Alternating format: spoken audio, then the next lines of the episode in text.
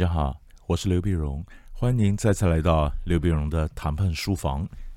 这一集我想跟各位谈一下谈判桌上的信任，因为我们常常问说，我到底不相信你，到底能不能谈哈？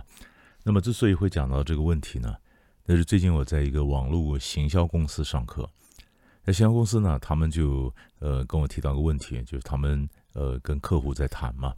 客户谈呢，那么就客户借用他们的平台，然后他们帮客户做行销。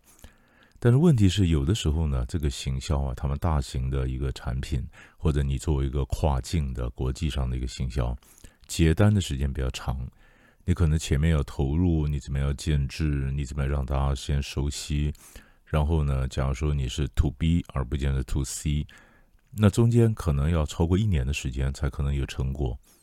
可是问题是，人家客户买了九个月，九个月就要开始要要续约了，要续约就明年的约，那你还没有单呢，对不对？那你怎么样在努力了一半还没有单，还没有正式的成果呈现的时候，你跟客户要求说你要续约？那客户为什么要跟你续约？你一个我我买了你一年，我一个单都没有，为什么要跟你续约呢？那这里面同学问我说这个问题，其实这里面就牵涉到一个很关键的。那就是信任。你要客户继续把钱投进来，那他对你到底信不信任，还相不相信你有这个能力啊？所以后来有一次上课的时候呢，我们就是由“信任”这个字，呃，这个词呢，我们做一个做一个发想，大家想到就延伸出来讨论，谈判桌上到底需不需要信任？信任跟谈判到底是什么关系啊？我们从几个点来看，第一个呢，当然呢，信任有没有信任跟谈判会不会发生？那是没有关系的，你知道你看，我们讲，我们前面讲过，说谈判发生呢，起码有三个条件嘛。第一个条件呢，必须创造一个无法容忍的僵局，大家谁都方没有办法解决这个僵局。你面对一个情境，这情境是个僵局，僵局无法容忍，大家都面对问题，而每个人自己左思右想呢，但是靠他自己的力量，他也没办法解决这个问题，对不对？所以，第一个是一个无法容忍的僵局；第二个是，那么双方体认透过他自己的力量没有办法单独解决这个僵局。然后第三个呢？第三个呢，就是你在谈在谈判的时候，我们必须要了解，透过谈判解决问题是办得到的，而且是比较好的。也就是对方是谈得通的啊！我今天来谈判的时候，不是呃上桌投降，我是来谈。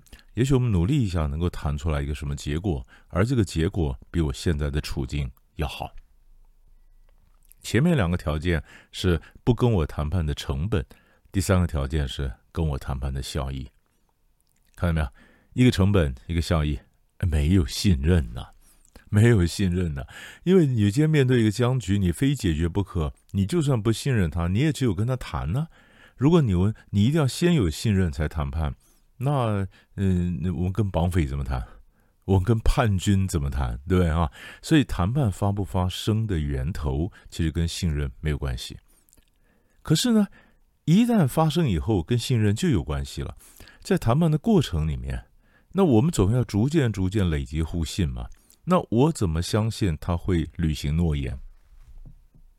对不对？所以我们在谈判的时候不是讲吗？我们常常先谈点小东西，小东西以后达成了协议，我们赶快把协议付诸实现，把协议付诸实现，然后告诉他说：“你看，我们是有协呃达成协议，而是我是会履行诺言的。”所以我们都讲，所有的大 yes 都是小 yes 堆积出来的，小的协议执行，建立信心。然后再累积更多的好感，然后建立再谈一个大一点的，大一点的执行，累积了一些更多的信任，再谈了更大的，是不是？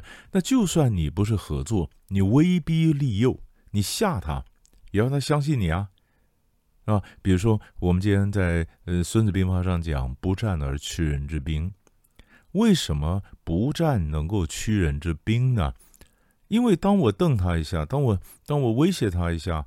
他相信呢，他相信，如果他侵略我，如果他做了什么事情，我必然会给他一个严非常严厉的一个报复。就是我的话，他相信，因为他相信我的话，我就不需要把每个威胁都付诸实现，我可以省很多事儿。如果他不相信我的话，那我每一件事情威胁了，我都要付出实现，他才相信我是当真。那我也搞得很累啊。所以你要跟他成就一个项目，小 yes 那种变累积成大 yes，你要互信，你要威逼他，你要吓他，喝阻他，你也需要互信，或者需要信任，对吧？你信任他，相信你真的会做嘛？啊，那么所以这就是信任嘛。这我说在中在过程里面，那达成协议之后呢？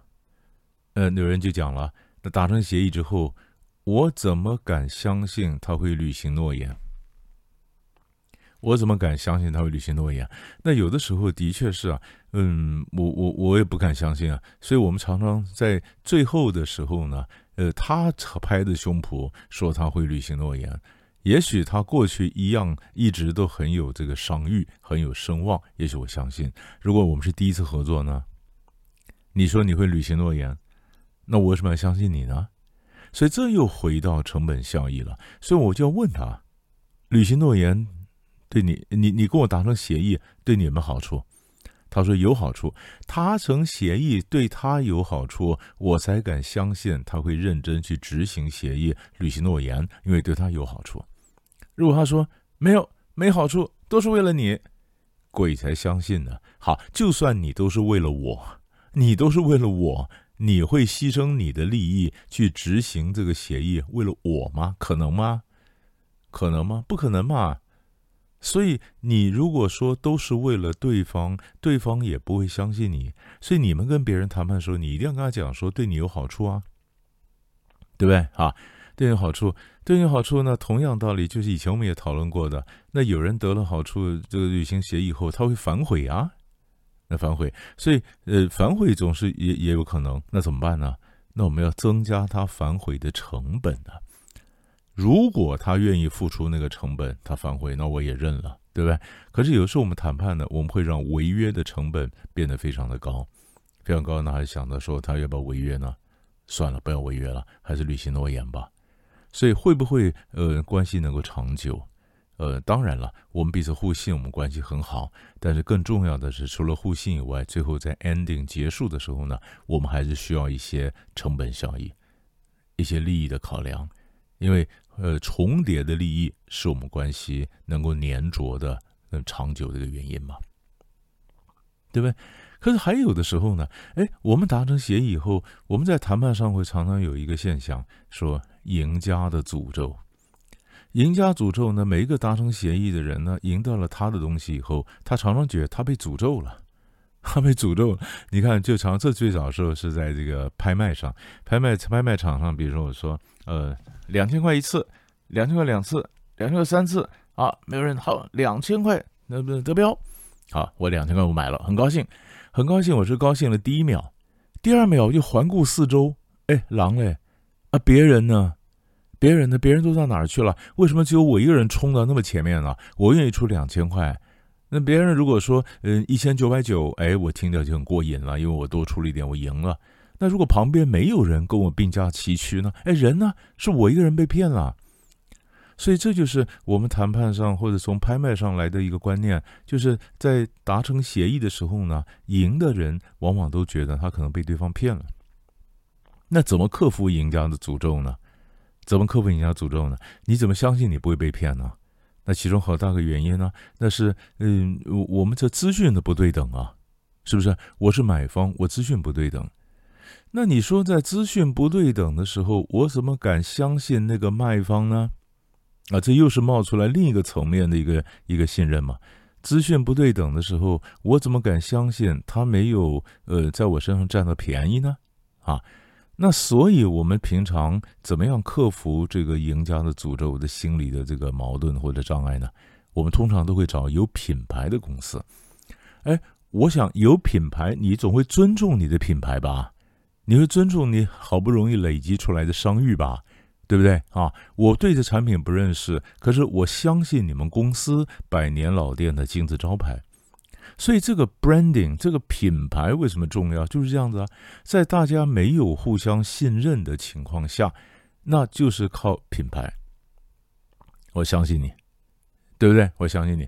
所以就回到我的学生原来最原始讲的问题了。他说他这个他们这个这个线网上啊这种行销公司，那你你慢慢的总要做出一点 case。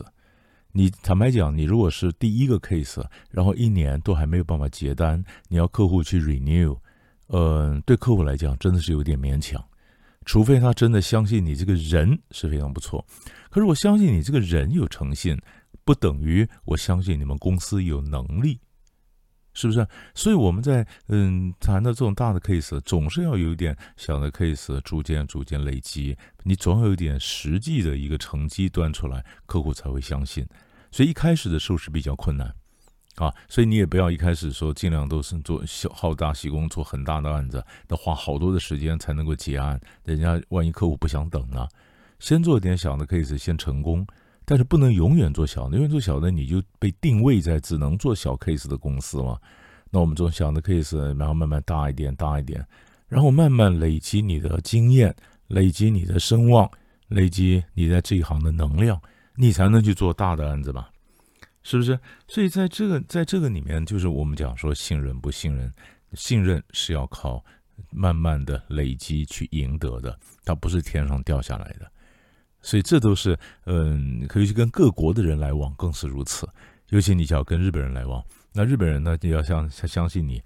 那么常常有同很多跟日本来往的企业家跟我讲，他们总是要经过两三年的一些经验交往。两三年交往，然后逐渐逐渐的累积日本的信任。一旦他对你相信了，后面的案子就很容易了。但是呢，你一旦去践踏了他的信任，或者你骗了他一次，以后就没有了。所以建立信任不容易，努力维持客户或者对方对你信任也很重要。